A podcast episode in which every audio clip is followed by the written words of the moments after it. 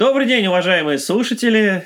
С нами сегодня Леха и Леха. Привет, Леха. Привет, привет. И у нас сегодня 54-й подкаст и 10 июля. Как твои дела, Алексей? Что у тебя новенького? Сегодня у нас э, подборка достаточно интересных новостей, несмотря на то, что скоро VMworld, особого затишья перед этим нет, и э, Выходят релизы новых продуктов, компания VMware приобретает э, новые компании, и все крутится достаточно интересно.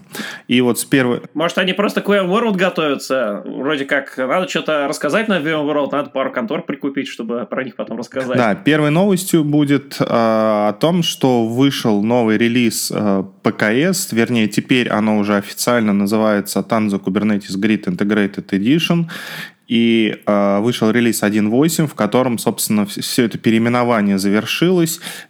И внешние все системы называются вот а, теперь ТКГ-Ай, а, сокращенно. А, собственно, это новое имя, и теперь все семейство, которое относится к контейнерам, оно называется Tanzu Kubernetes Grid, а дальше различные дополнения. Но, несмотря на то, что внешне это переименовали, процесс это не очень быстрый, внутри некоторые системы и команды по-прежнему называются как PKS а, или Pivotal Container Services или еще как-то, но тем не менее. Наверное, основное нововведение, которое здесь а, появилось, это полная поддержка в сфере 7, а, и э, экспериментальная поддержка NSX 3.0, как э, бета-интеграция с NSX 3.0. А, соответственно, а, Пока что это в таком виде э, для того, для того чтобы апгрейдиться на NSX 3.0 а, нужно читать а, дополнительную информацию о том, как это сделать, потому что а, как раз вот интеграция ТКГ с NSX 3.0, там есть некоторые особенности и вещи, на которые нужно обратить внимание, поэтому, ну, если планируется обновить одновременно и ПКС, и NSX 3.0, вернее, NSX до версии последней, то нужно вот обратить внимание на статьи базы знаний и на документацию, в которых описано, как это более правильно сделать. Ну, э, с точки зрения ТКГ, э, чуть не сказал ПКС, э, еще есть ряд различных улучшений. Все-таки релиз практически мажорный. С, 1, с ветки 1.7 перешли на ветку 1.8. Нововведения разные. Там и проапгрейдилась версия Kubernetes, и внутренние сервисы, и некоторые изменения там в командах произошли, и изменения в стем-целах и так далее. Ну, это все можно а, почитать в а, документации, в релиз нот, что поменялось, и, ну, естественно, готовиться к переходу на новую версию. Ну, а для того, чтобы, вот, как я говорил, уже вот эти особенности учесть или смотреть за тем, какие системы должны совместно работать, у VMware есть interoperability матрица, в которой указано, а, какие версии софта между собой совместимы, какие нет, какие с оговорками. Собственно, это тоже стоит обратить внимание и смотреть правильные версии продуктов, потому что зачастую а, обращаются в службу поддержки или зачастую, когда устанавливают системы, оказывается, что они, в принципе, изначально не предназначены для интеграции друг с другом.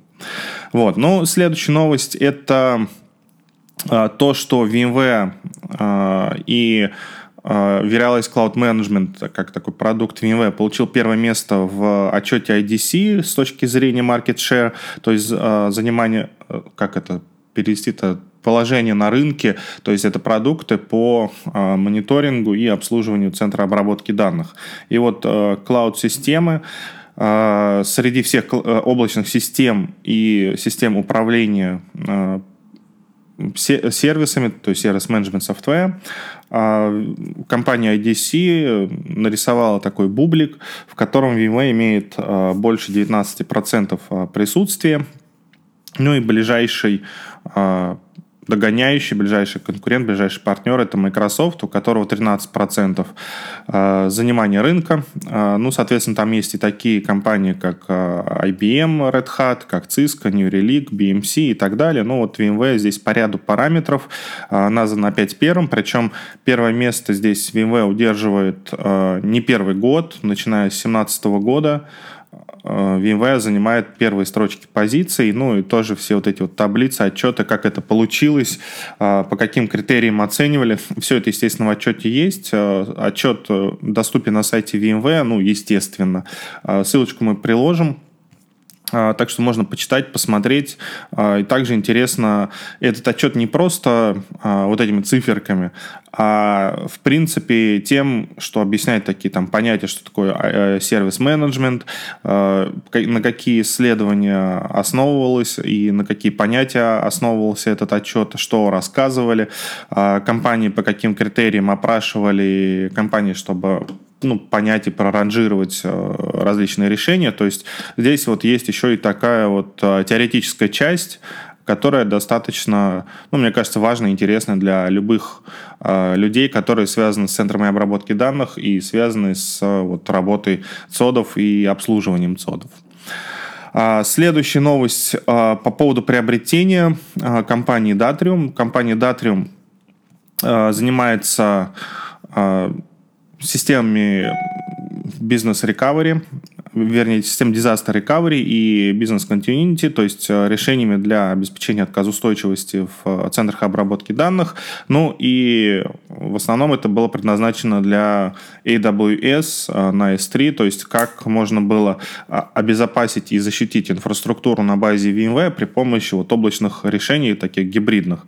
Ну и VMware заявила о намерениях о приобретении этой компании, компании Datrium. Ну, посмотрим, а, во что это выльется, и, наверное, это будет хорошим дополнением с точки зрения портфеля именно защиты данных, потому что у VMware сейчас есть прекрасные решения для того, чтобы построить э, гибридное облако, частное облако, э, мультиоблако, и вот это дополнение позволит еще также защищать э, и делать защиту между облаками, я так думаю. Вот, но чуть позже. Вот интересно, что сферы ранее отказались от э, vSphere Data Protection. Может быть, будет какой-то продукт, который придет все-таки на замену уже в новой сфере. Как ты считаешь, Алексей? На самом деле, очень многие попытки VMware не с первого раза, так сказать, э, реализовывались. А, ну, вспомни, например, Blast технологию, когда э, придумали офигенную вещь, транслировать приложение через HTTP протокол, то есть это не как вот трансляция у Citrix приложений и стриминг, а просто в браузере можно было открывать приложение. И первая итерация, ее практически зарелизили в Horizon, но она как-то не очень взлетела. Пока не родились новые технологии, не родились кодеки правильные, не родился там HTML5 и так далее, э, все это не получалось реализовывать. Я думаю, здесь примерно то же самое. Первая попытка была интересной, но не совсем удачной. А сейчас, а, ну вот обратили внимание на технологию, которую предлагает компания Datrium, и, наверное, это будет уже более успешная попытка, которая потом а, реализуется в итоге в продуктах VMware, ну, с точки зрения защиты данных. Ну, посмотрим, посмотрим. Да, посмотрим. Это интересно, потому что также вот следующее приобретение, наверное, компании VMware касается области, про которые я уже говорил сегодня, области мониторинга. И 7 э, июля VMware анонсировала приобретение Э, не целой компании, а бизнес-юнита True Visibility Suite э, компании Blumidora. Э, то есть это, если кто не знает, компания, которая разрабатывает дополнительные пакеты для мониторинга и управления с точки зрения инфраструктуры для Verialize Operations, для системы мониторинга, инфраструктуры, ЦОДа и так далее. И вот Blumidora разрабатывала прекраснейшие пакеты, которые позволяют мониторить различный софт, различные приложения, Э, сервера приложений, э, базы данных, э, железо и так далее, многих-многих вендоров. Но это как бы вот было в как решение в портфеле компании Blumidora, и зачастую наши заказчики как раз и приобретали вот эти пакеты расширений, потому что они отлично позволяют мониторить и смотреть за инфраструктурой. Ну и сейчас э, компания VMware решила приобрести вот это подразделение, вот этот э, бизнес компании Blumidora. Э, я, честно говоря, не знаю, как такие приобретения по кусочкам компании происходят, но так или иначе теперь True Visibility Suite является частью компании VMware, ну и, наверное, в в скором будущем мы это увидим в портфеле продуктов, как вот некоторые DON или как расширение функционала для Verialize Operations. Ну, Леха, я пытаюсь держать себя в руках вообще на тему мониторинга VDI, потому что я буквально пару деньков назад протестировал Э, система мониторинга Control App, которая на текущий момент э, является партнером VMware и по части VDI как раз там основным. И, в общем-то, я вот теперь не знаю, ждать ли приобретения этой компании в будущем или нет. Но, тем не менее, сейчас это позиционируется как вот основное решение все-таки для VDI. Про Blumidora вот я в контексте с VDI не слышал, Леха. Вот. Поэтому, может быть, там паки есть, но это не то, что а, рекомендуется к использованию, по крайней мере, в бизнес-юните end-user компьютинга. Следующая новость тоже касается портфеля контейнерного VMware и касается Tanzu Mission Control, который, помнишь, Лех, мы на Крипе рассказывали, показывали, что это панель такая управления и э, мониторинга кубернетисом, она развивается, и первая ее версия Tanzu Mission Control позволяла фактически только мониторить и смотреть за разными кубернетис-кластерами, и ничего особо не позволяла делать. А вот сейчас, как наверное, первая ласточка такая, появилось расширение этой панели а, и добавилась Data Protection для Kubernetes, то есть защита данных, которая позволяет а, кластера Kubernetes при помощи технологии Velera а, бэкапить и резервировать на, об... на публичном облаке. Пока что это AWS на S3. Я, честно говоря, сам еще не пробовал, я вот только новость буквально позавчера это увидел. Ну, наверное, э, в ближайшем времени мы попробуем, и, возможно, в рамках крипшоу тоже что-то покажем и расскажем, как это работает. Тем не менее, вот э, панель вот этой мониторинга Tanzu Mission Control, как управление такими мультикубернетисами, она развивается, растет, и хорошо, что это, опять же, не какой-то вот продукт, который чисто мониторит в облаке и не умеет ничего делать, а он расширяется и развивается. А, и следующая новость, которая связана тоже с Танзо, касается а, конференции Spring One, на которой тоже можно зарегистрироваться. Она будет 2-3 сентября. Мне кажется, это вот а, очень поможет Леха и нам с тобой, потому что в рамках Крипшоу мы решили попробовать себя в приложениях и что такое решение Spring, что они дают и как работают. И, собственно, один из треков а, для тех, кто только начинает. Трек One называется Beginner Friendly Spring, а, в котором можно будет получить информацию о том, что такое Spring, как он работает и так далее. Ну, там есть и для более продвинутых, и с точки зрения архитектуры, и что такое Cloud Native платформы и так далее. Эта конференция а, наверное, сродни VMworld, который будет примерно в это же время. Я, честно говоря, уже забыл даты точные. Ты не помнишь, Лех? Полез гуглить, пока ты это сейчас говоришь. Тем не менее, это такая конференция, она будет полностью онлайн, полностью бесплатная, поэтому те, кому интересен мир современных приложений, их архитектура, как их правильно писать и так далее, а, регистрируйтесь, а, записывайтесь, ну и там тоже мы увидимся, потому что я, если честно, планирую там присутствовать все вот эти два дня, на выберу треки, которые мне интересны, и буду изучать как работает Spring, чтобы потом, наверное, рассказывать вам. Ну вот VMware пишет, что VMworld будет с 29 сентября по 1 октября.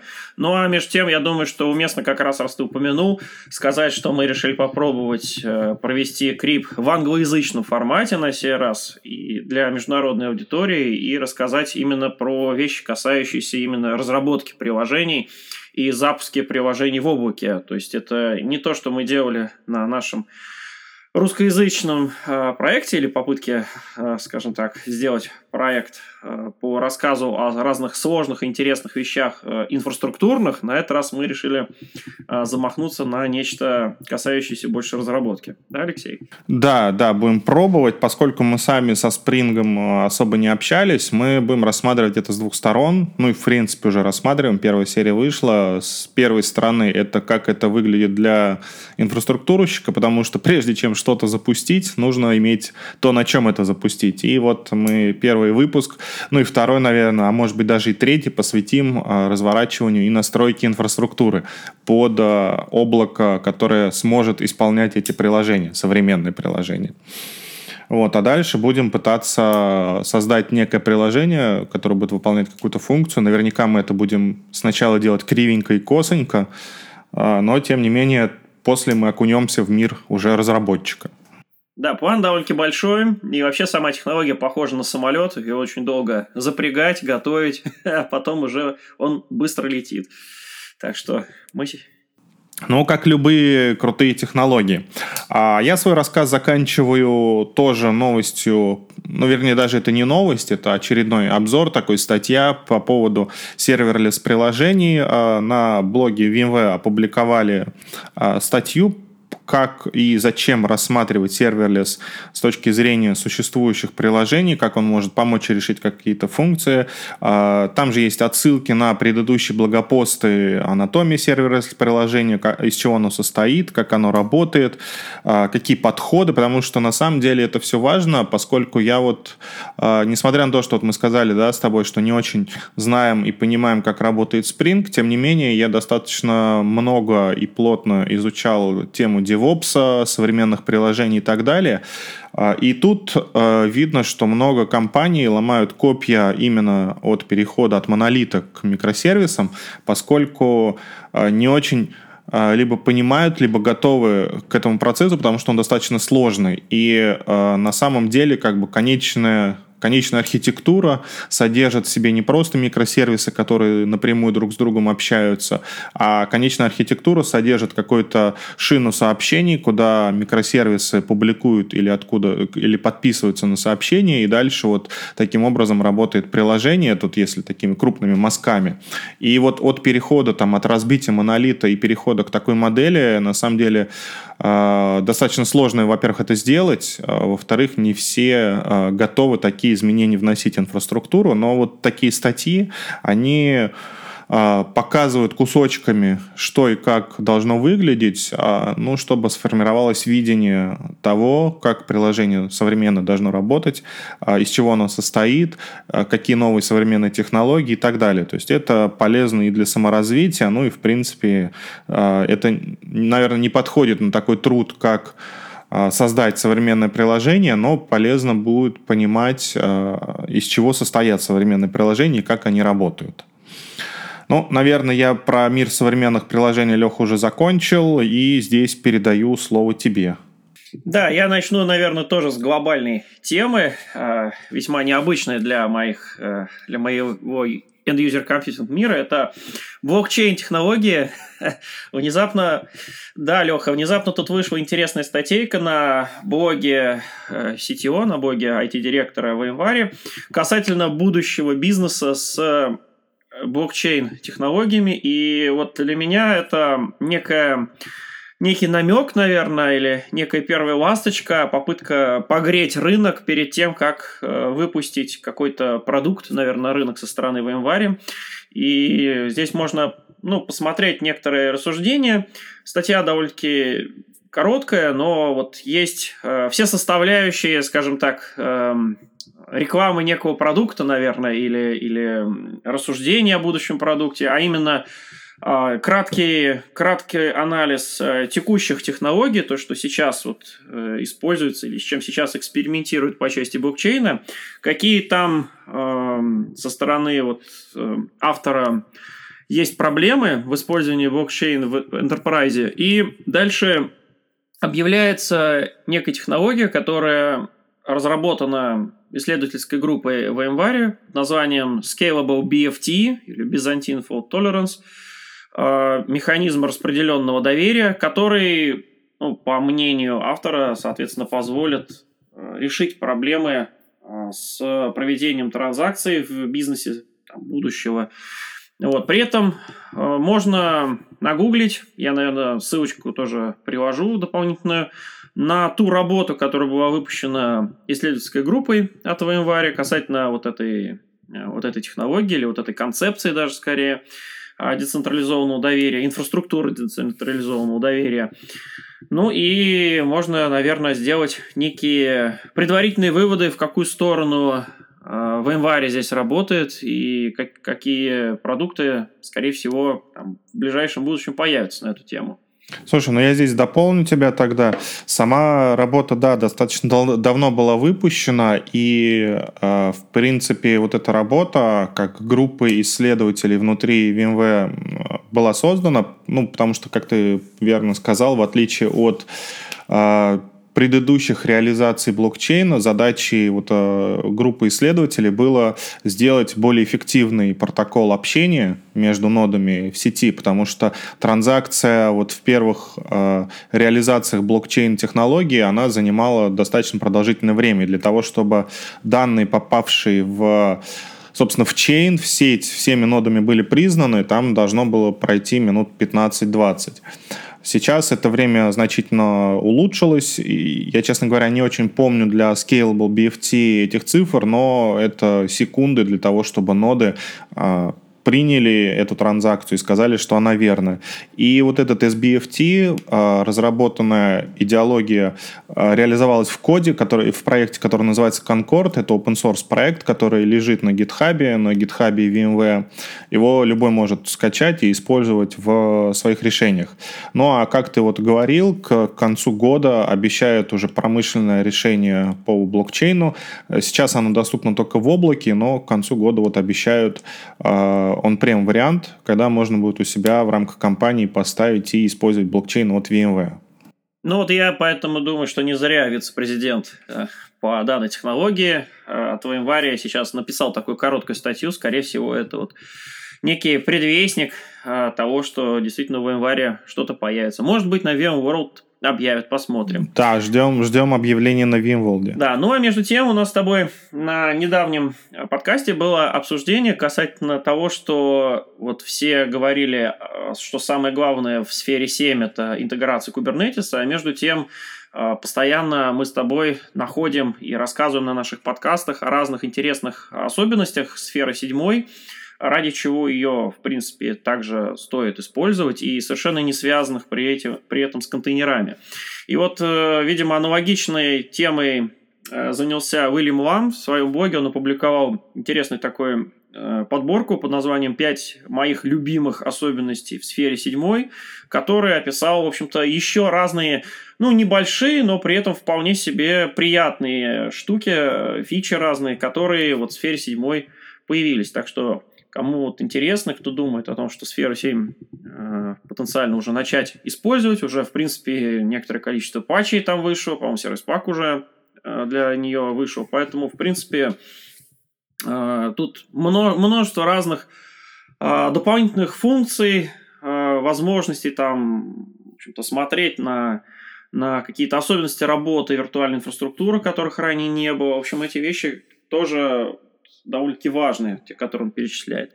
Ну, оставлю вас, в общем-то, здесь их, собственно, почитать. И перейду также к э, вот, вещам мобильным, наверное. Стоит, стоит покрыть новшества, которые происходят э, в мире мобильном. Давно я их не касался в связи с, э, там, с ковидом. В основном рассказывал про Horizon. Ну, а между тем на форуме EMM появилась довольно-таки полезная подборка который состоит из имен приложений, а, так называемых bundle ID для стандартных приложений Apple iOS а, с версией там iOS 10 и аж до 14 iOS, который только вот грядет. Вот, значит, это очень полезная, полезная подборка, которая позволяет, ну, в общем-то, решать задачи, например, создания там киоск режима на iOS с указанием там какие конкретные приложения будут участвовать вот, э, в киоск-режиме. Э, очень часто в процессе значит, настройки киоск-режима, например, требуется пробросить приложение Phone для того, чтобы принимать звонки в киоск-режиме. Э, очень часто требуется там какие-то конкретные приложения протаскивать. Э, ну и вообще, в принципе, для целого ряда вот задач это полезная такая, такая подборка, которую я советую всем Э, администратором MDM себе куда-нибудь в базу знаний переписать.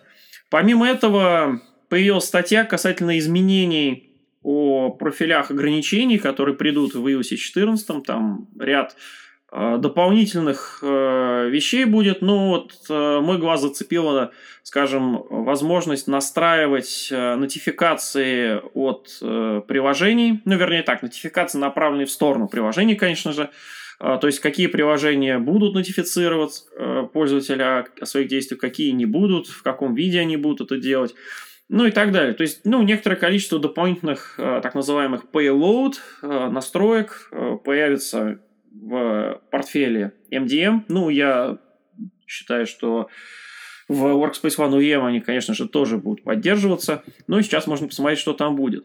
Ну, а между тем, вышла довольно-таки интересная статья, которая случайно, вот я, на которую случайно набрел. Это фактически это цикл статей а, от э, компании Simple MDM касательно различных вариантов э, инициации устройств э, на iOS. Ну, дело в том, что последний год, наверное, Apple Э, активно стали двигаться в сторону разделения частного и корпоративного в рамках iOS-платформы. Ну, они, видимо, обратили внимание на те э, на тот прогресс, который проделали в Android, на систему Work Profile и Work Managed, который там существует, насколько они успешны. Ну и решили, что пора такую же систему сделать и такое разделение и на iOS-платформе. Поэтому Появились, э, значит, появился помимо стандартных таких вещей, как э, supervised режим и, соответственно, unsupervised режим, как это было раньше, появилась так называемый user, э, user approved режим инициации устройства. Ну а вот на последней конференции, на VVDC этого года появился еще один вариант, который называется user enrollment. И, вернее так, он появился еще там в том году, но сейчас его активно там дорабатывают и апгрейдят. И вот описание, что это такое, что такое user enrollment, как он работает, а, какие его особенности, как раз э, довольно-таки подробно и приложено в этой статье. Ну, по сути, я бы сказал, что это попытка реализации work profile для iOS. То есть это сценарий, который именно предназначен для BYOD, то есть когда пользователь приносит свой iPhone, и хочет получить какой-то набор корпоративных приложений и корпоративных данных, но при этом не готов отдать под управление свое устройство и не хочет, чтобы лезли в, его внутреннюю работу. Поэтому, а, ну, тут также звучат, наверное, такие приятные для, уш, для ушей безопасников а, слова, как корпоративный контейнер отдельный, да, то есть это отдельный э, раздел АПФ, АПФС, который специально создается для того, чтобы в него помещать э, как данные корпоративные, так и корпоративные приложения, так и всякие контакты, там, данные календаря и так далее. И в случае, когда устройство выходит э, из, из инициации, да, то есть делается unenroll, этот э, раздел просто удаляется соответственно. То есть все, все... Ну, это же мега круто. Ну, фактически это все черты корпоративного контейнера, да, то есть э, ранее мы говорили, что, в общем-то, такие контейнеры были сделаны Samsung в Nox, Google в Work Profile, и теперь вот Apple тоже сделали, наконец, именно полноценный корпоративный контейнер. Так что его поддержка, конечно же, в Workspace ONE у EMI присутствует. Ну и вот описание, что именно там поддерживается, чтобы понимать, оно, я думаю, будет очень многим полезно. Ну и на, закончу я на, наверное, наиболее сложной теме из э, сегодняшних. Э, это интересная статья, которую написал мобильный Джон, э, один из моих любимых блогов, поскольку он очень подробно разные технологии раскрывает. И в данном случае он решил затронуть технологии очень ну, я бы сказал так, а, одну из э, тех технологий, которые входят, э, по-моему, в топ-100 самых сложных изобретений человечества. Это Kerberos, соответственно, аутентификация, работа Kerberos сертификатов.